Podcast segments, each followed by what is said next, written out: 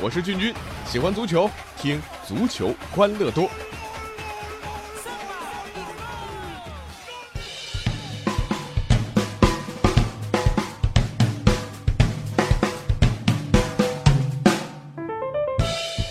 足球欢乐多，我是君君啊。这问问各位，有多久没写过字儿？除了这个签名，对不对啊？正儿八经手写字，现在真的是越来越少了。我小时候呢，没手机啊，也没 pad 啊，上课呢就靠传纸条啊啊，给女同学写个情书，大家也都是写小纸条，对不对啊？那最近呢，君君发现，哎，这个欢乐的小纸条在足球场上也流行起来了。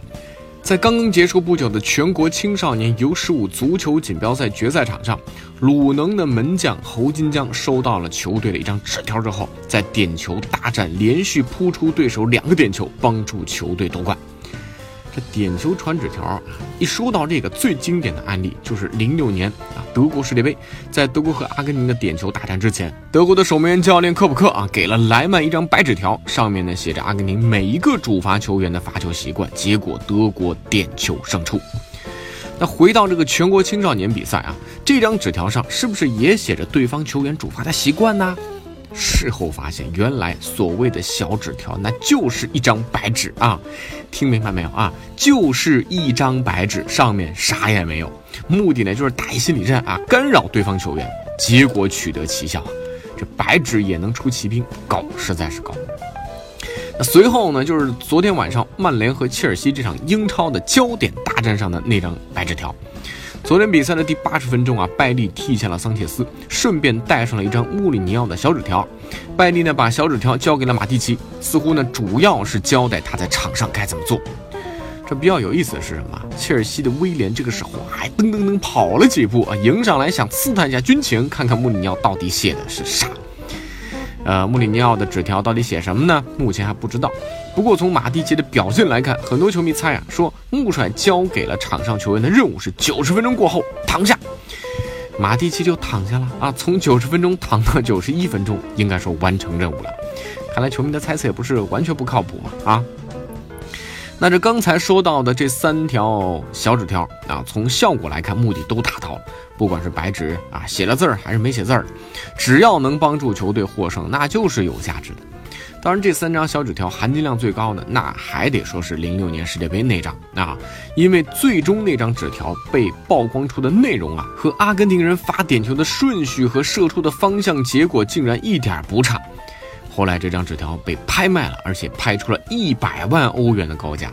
毕竟呢是一张啊，呃，结晶着智慧的小纸条，一百万你买不了吃亏，一百万你也买不了上当啊，一百万欧元呐！除了小纸条之外，主教练干预对手的方式其实还有很多，比如说衣服，哎，颜色。上周末莱斯特城和斯托克城的比赛进行到第六十七分钟啊，斯托克城的主教练保罗兰伯特被要求换上衣。因为他的蓝色外套被认为和莱斯特城的蓝色球衣太像，而向裁判告状的呢是莱斯特城的门将舒梅切尔。在这个之前啊，小舒梅切尔多次把球踢往了兰伯特的方向，其中呢更是有两次把球踢出了啊边线。你还别说，兰伯特这小伎俩还挺管用的啊。那这小舒梅切尔还能把责任呢啊往场外干扰上面推，可杜伊斯堡的弗莱肯只能自己背锅了。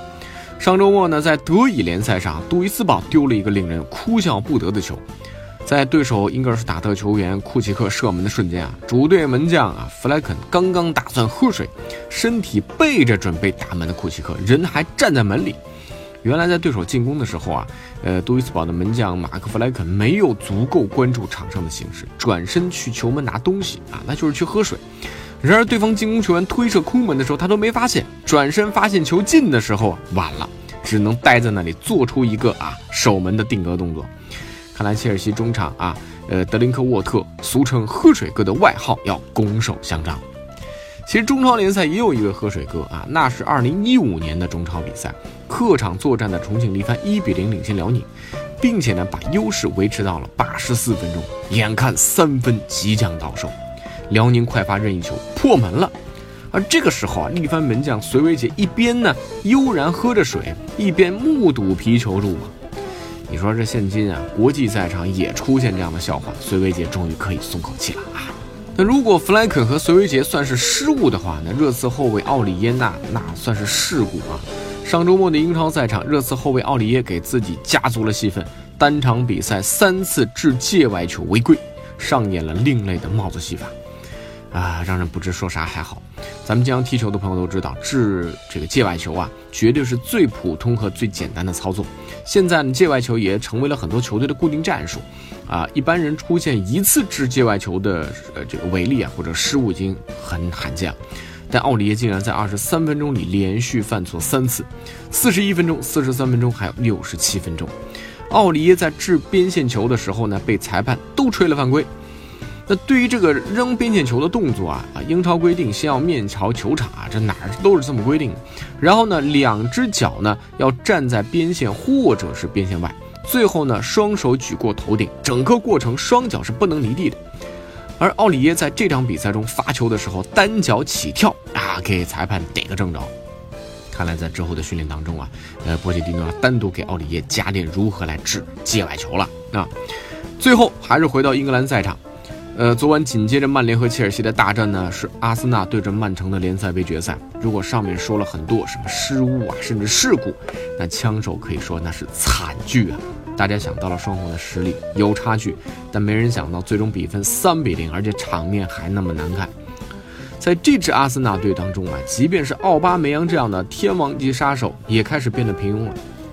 同样的例子啊，你看拉卡泽特。现在这支阿森纳已经成为了球队的黑洞啊，火坑啊，在这里哪怕是球员的本事再大，都不可避免的被平庸化。呃，两个球员身价超过五千万英镑的杀手啊，在这支球队当中相继成为了佣人。阿森纳一亿多英镑啊，就这样打水漂了。